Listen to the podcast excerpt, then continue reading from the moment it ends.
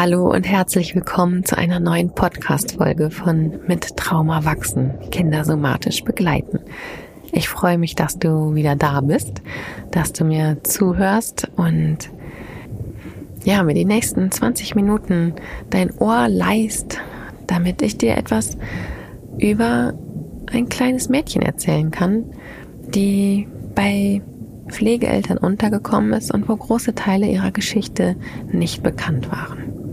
Denn darum geht es in dieser Folge. Was ist eigentlich, wenn ich die Geschichte meines Kindes nicht kenne?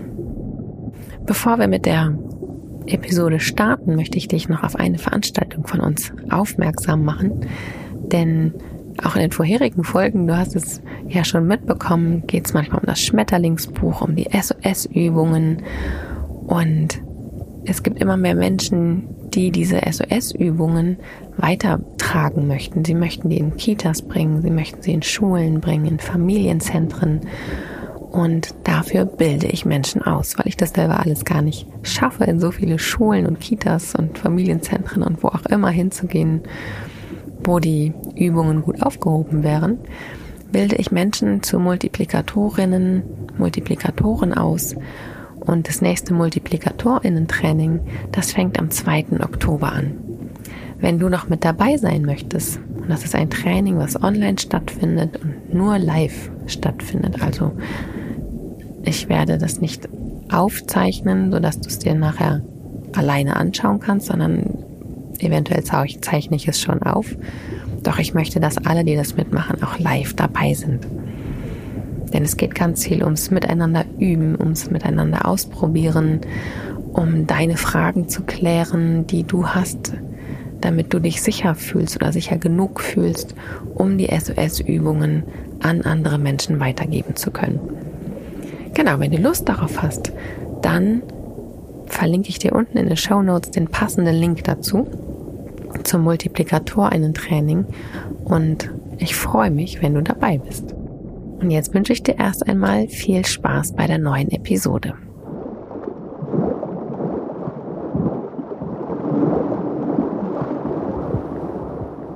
Was ist, wenn ich die Geschichte meines Kindes nicht kenne? Meine Kinder sind meine leiblichen Kinder und ich wage zu behaupten, dass ich relativ viele ihrer Stürze selber mitbekommen habe, dass ich von ihnen erzählt bekommen habe, dass ich weiß, welche Narbe wobei entstanden ist, ich war auch oft dabei, wenn ich blöd zu ihnen war. Ich weiß ungefähr den Geschmack ihrer Kindheit. Ich weiß, wie sie aufgewachsen sind. Und ich weiß viele kleine Situationen, in denen sie Wunden davon getragen haben, sowohl physische als auch psychische Wunden. Wenn wir in Pflege- und Adoptivfamilien schauen, ist es oft anders. Wir haben oft die Akten vom Jugendamt, in denen steht, warum dieses Kind aus der Familie rausgenommen wird. Meist sind es gute Gründe. Doch wir wissen oft nicht die kleinen Geschichten. Wir wissen nicht, wie genau Gewalt in der Ursprungsfamilie ausgesehen hat. Wir wissen nicht genau, wie sich das angefühlt hat. Wir wissen nicht genau, was dieses Kind erlebt hat. Und was das für Auswirkungen haben kann, das mag ich dir hier gerne anhand eines kleinen Beispiels, einer Beispielfallgeschichte erzählen, die ich wieder so abgewandelt habe, dass die Person sich nicht wiedererkennt und auch von außen niemand erkennt, um wen es sich handelt. In dieser Geschichte geht es um Fanny. Fanny ist ein kleines Mädchen, was mit drei Jahren aus ihrer Ursprungsfamilie, die aus ihrer Mutter bestand, rausgenommen wurde, da sie einen sehr gewaltvollen Umgang mit ihrer Tochter hatte. Fanny kam dann in eine Pflegefamilie, in eine sehr liebevolle und offene Pflegefamilie. Und diese Pflegefamilie hat irgendwann festgestellt, dass Fanny immer, wenn sie U-Bahn fahren, anfängt zu schreien. Das hat irgendwann angefangen und jedes Mal, wenn sie U-Bahn fahren wollten und irgendwann später dann auch S-Bahn fahren wollten, wurde das ganze Geschrei schlimmer, wirklich bis zu so panischen Attacken von Fanny. Doch sie hatten keine Ahnung, warum. Und ich verrate dir hier eine, ein kleines Detail, was die Eltern, die Pflegeeltern in dem Fall nicht wussten. Fannys Mutter hatte eine rot gerandete Brille. Und diese U-Bahn- und S-Bahn-Fahrten fanden statt, beziehungsweise die Panikattacken oder Schreiattacken von Fanny fingen an, so im Mai. Und wer im Mai in Berlin U-Bahn oder S-Bahn fährt, weiß vielleicht, dass da immer diese kleinen roten Erdbeerhäuschen stehen. Und diese roten Erdbeerhäuschen haben in Fanny, die sich nicht bewusst an diesen, diese Verknüpfung rote Brille, Mutter, Gewalt erinnern konnte, sondern deren Körpergedächtnis das aber abgespeichert hatte. Bei dem Anblick dieser roten Erdbeerhäuschen daran erinnert, oh wei, rot gleich Gefahr. Und ihr ganzes Nervensystem ist in den Alarmzustand gegangen.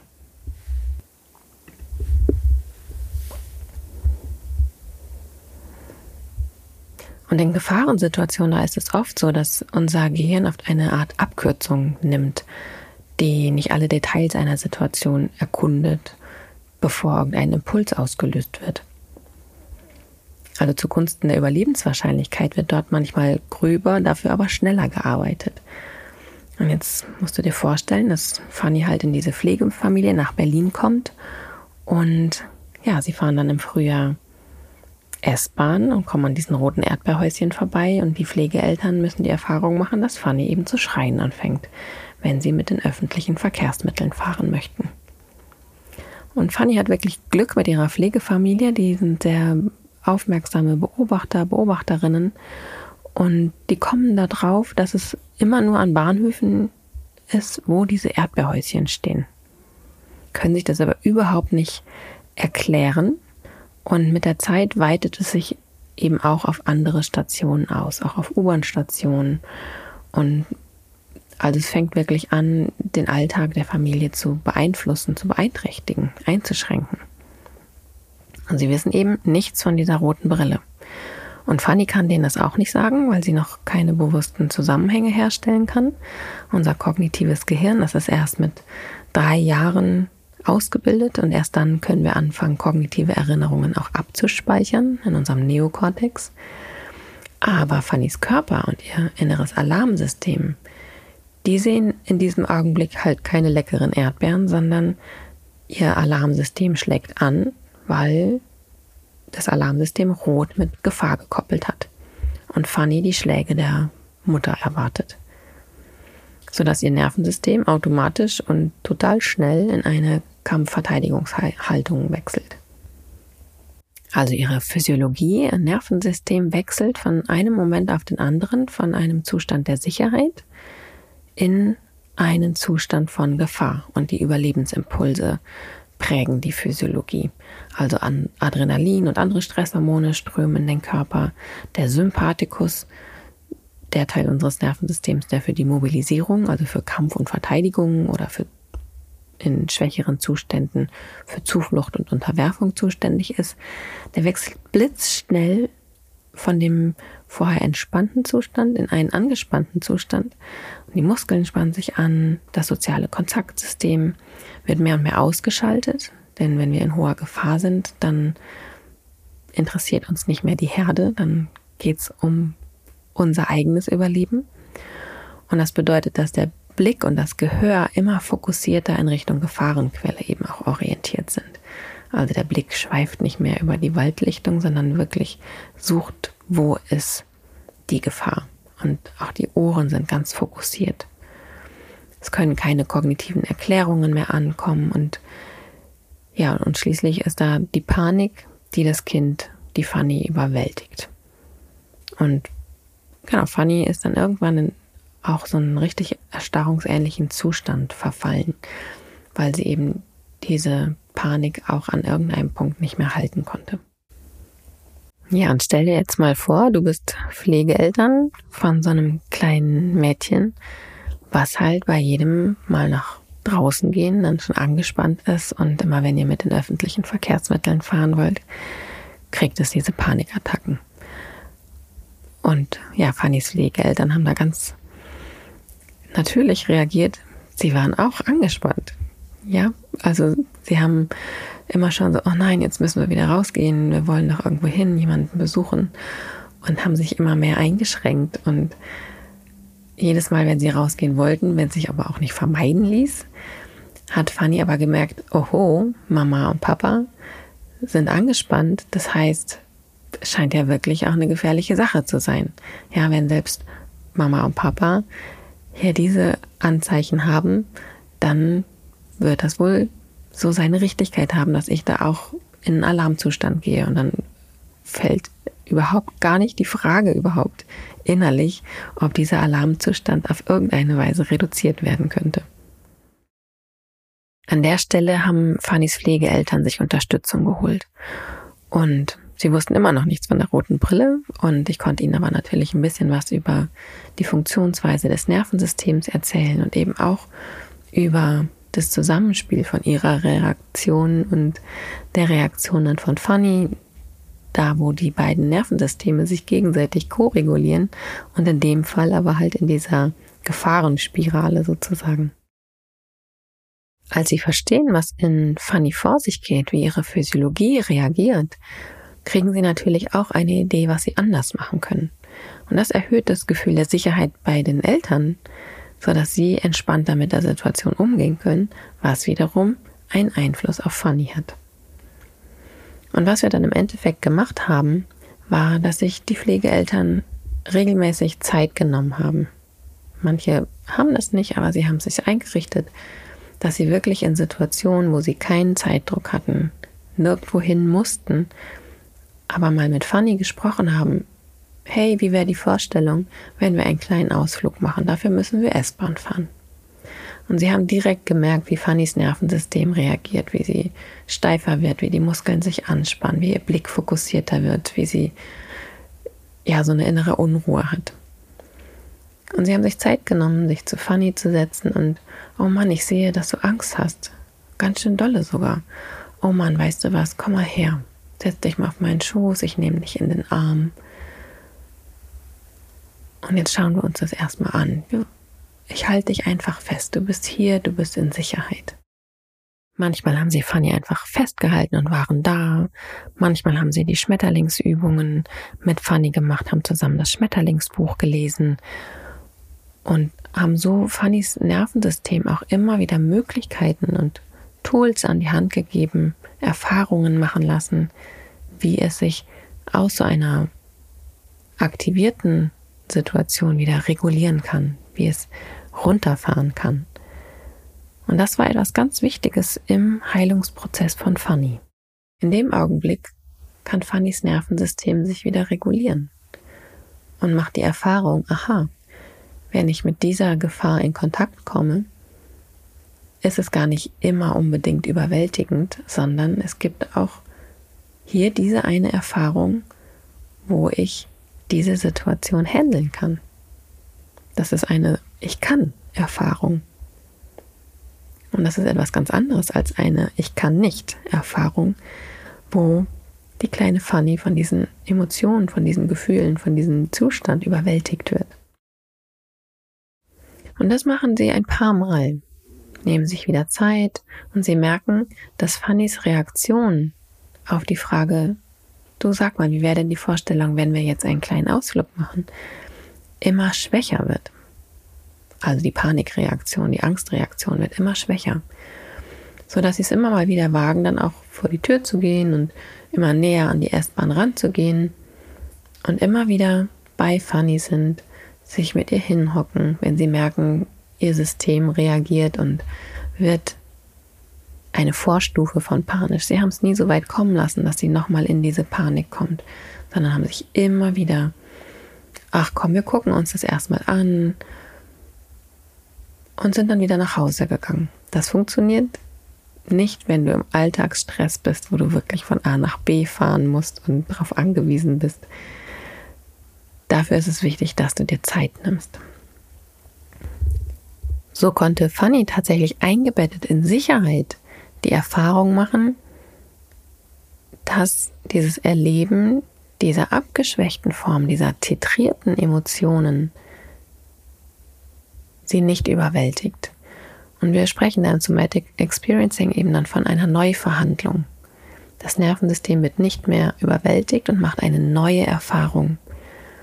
Und das passiert auf Körperebene und da werden tatsächlich neue Synapsen gebildet, die dann auch nachhaltig da sind. Irgendwann war es soweit, dass die Familie zu Hause anfangen konnte, S-Bahn fahren zu spielen. Sie haben das wirklich eine ganze Weile lang ernst genommen, dass Fanny nicht S-Bahn fahren kann und immer wieder in reale, also innerlich reale Angstzustände kommt. Sie haben sich das irgendwie organisiert und haben dann irgendwann zu Hause eben angefangen. Sie haben dann im Esszimmer Stühle angeordnet, die wie die S-Bahn-Stühle angeordnet waren und die Tür zum Esszimmer war die Eingangstür zur S-Bahn und haben die entsprechenden Geräusche selber gemacht. Dü, dü, dü, dü. Die Tür geht auf, die Tür geht zu. Und Fanny war erst skeptisch und hat auch erst aus der Ferne zugeguckt und hat dann aber irgendwie mit der Zeit, also es ist keine Sachen, Sache, die in 20 Minuten passiert, sondern es ist etwas, was über Wochen immer wieder in kleinen Schritten angegangen wurde. Und mit der Zeit hat Fanny Spaß dran gefunden, ihre Eltern dabei zu beobachten, wie die halt S-Bahn spielen. Und irgendwann hat sie angefangen mitzumachen. Und sie sind eingestiegen. Fanny war in der Mitte von beiden. Und es war immer weniger Angst im Spiel. Und dann gab es diesen magischen Moment. Und meistens taucht er halt irgendwann auf. Der taucht in der Praxis auf, der taucht im Alltag dann auf, eben wenn es sicher genug ist. Und dieser magische Moment war, dass Fanny irgendwann dort stand, an der S-Bahn-Tür sozusagen, im, Ess im Esszimmer, und stehen blieb, ihre Augen weit aufriss und sagte, da ist eine Frau mit einer roten Brille und ich habe Angst. Fanny konnte sich kognitiv nicht daran erinnern, dass ihre Mutter eine rote Brille hatte. Die Eltern sind dann natürlich total hellhörig geworden, also die Pflegeeltern, sind zum Jugendamt gegangen und haben nachgefragt, gab es in Fannys Leben eine Person, eine Frau mit roter Brille. Und diese Frau mit roter Brille war Fannys Mutter, wie sich herausstellte. Und so konnten sie sich dann im Nachhinein erklären, dass die rote Brille, da wurde jetzt nicht rote Brille als Gefahr abgespeichert und auch nicht Fannys Mutter mit der roten Brille, sondern weil das Gehirn dort etwas gröber gearbeitet hat, wurde einfach rot als Gefahr abgespeichert. Und so ist es dann eben geschehen, dass Fanny eben nicht auf die rote Brille ihrer Mutter reagiert hat, sondern auf das Rot der Erdbeerhäuschen. Und mit diesem Wissen konnten wir in der Therapie, konnten die Pflegeeltern wirklich diese Situation so verändern, dass Fanny nach relativ kurzer Zeit dann auch anfangen konnte, wieder U- und S-Bahn zu fahren. Für die Pflegeeltern war das absolut entlastend, weil sie natürlich ratlos waren, weil sie überhaupt nicht wussten, was mit Fanny los ist, warum sie so reagiert und sie hatten überhaupt keine Anhaltspunkte und sie hatten eben auch fehlende Puzzlestücke in der Geschichte von ihr. Das Wissen über die Funktionsweise des Nervensystems hat ihnen dann eben geholfen, zu sehen, aha, was passiert eigentlich mit Fanny und zu wissen, wie das Nervensystem funktioniert und wie auch Dinge neu verhandelt werden können. Also durch die begleitende Arbeit mit mir eben zusammen. Haben wir es gemeinsam geschafft, ohne dass Fanny, also die Eltern waren wirklich mehr bei mir in den Sitzungen als Fanny, dass Fanny und ihre Eltern erstens eine sicherere Bindung zueinander aufbauen konnten. Denn ich meine, die sind gemeinsam durch Erfahrungen gegangen, die haben was erlebt gemeinsam. Und das, das bindet, das stärkt die Bindung zwischen Kindern und ihren Bezugspersonen. Und genau das ist das Wichtige, was in Pflege- und Adoptivfamilien eben geschieht, denn sie haben nicht diese Bindung von Geburt an oder von der Schwangerschaft an. Die Kinder kommen irgendwann im Laufe ihres Lebens halt in die Pflegefamilien rein. Deswegen versuche ich die Pflegeeltern, Adoptiveltern so viel in den Heilungsprozess mit einzubeziehen und eher die Eltern mit Nervensystemswissen auszustatten und sie zu stärken, damit sie diese Prozesse mit ihren Pflege- und Adoptivkindern erleben, damit sie die Bindung miteinander aufbauen. Im Fall von Fanny hat das ziemlich gut geklappt. Manchmal ist der Weg schwieriger, manchmal ist es wirklich gar nicht so einfach zu verstehen, was da funktioniert. Aber die Sprache des Nervensystems zu verstehen, hilft uns immer wieder Orientierung auch im Prozess zu bekommen. Und für mich gilt immer, Wissen schafft Orientierung und Orientierung schafft Sicherheit. Und wenn wir als begleitende Person eben diese Sicherheit haben, dann haben wir Handlungsoptionen, dann ja, sind wir nicht hilflos dem ausgeliefert, was unser Kind für ein Verhalten zeigt, sondern wir können wirklich unterstützend zur Seite stehen, dazu beitragen, dass dort Heilung geschieht. Und dafür ist die Geschichte eben auch manchmal gar nicht notwendig. Manchmal gibt uns die Geschichte Orientierung und Halt, aber manchmal haben wir das eben nicht. Und dann ist die Fähigkeit, die Sprache des Nervensystems zu verstehen, ein so genialer Schlüssel, finde ich. Genau, ich hoffe, dass ich dir mit dieser kleinen Geschichte von Fanny und ihren Pflegeeltern ja ein kleines Gefühl dafür geben konnte, was für einen Unterschied es machen kann, die Sprache des Nervensystems zu verstehen. Ich danke dir fürs Zuhören bei dieser Folge. Es war mir wieder ein Vergnügen. Und ja, wenn dir die Folge gefallen hat oder du Fragen hast, dann freue ich mich natürlich wie immer über deine Bewertung und deinen Kommentar bei den einschlägigen Podcast-Stellen. Und schreib mir gerne, wenn du selber eine eigene Frage hast, über die du gerne ja mal mit mir hier quatschen möchtest. Schreib sie gerne an mit Trauma wachsen helpercircle.de. Die Adresse findest du auch unten in den Show Notes. Und ja, jetzt wünsche ich dir erst einmal einen wunderschönen Tag. Ich danke dir. Tschüssi.